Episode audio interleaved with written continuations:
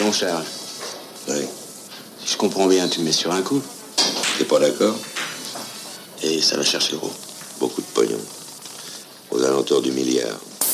Mélodie en sous-sol, c'est le face-à-face entre deux générations, de truands, de comédiens. Charles, la tête à un vieux gangster qui rêve d'un ultime braquage magistral sur la côte d'Azur.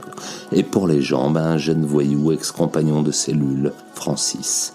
Mélodie en sous-sol, c'est aussi un Gabin au sommet de sa carrière, un Delon étoile montante du cinéma français pour un face-à-face de haute voltige et une scène finale d'anthologie au son jazzy de Michel Magne. Imaginez une piscine au petit matin, journalistes et policiers arpentent la baignade sans se soucier de la présence de nos deux comparses, quand Francis laisse discrètement glisser des sacs au fond du bassin. Au bout d'un moment, des centaines et des centaines de billets de banque remontent inexorablement de la surface, ou quand un simple petit grain de sable peut tout faire tomber à l'eau.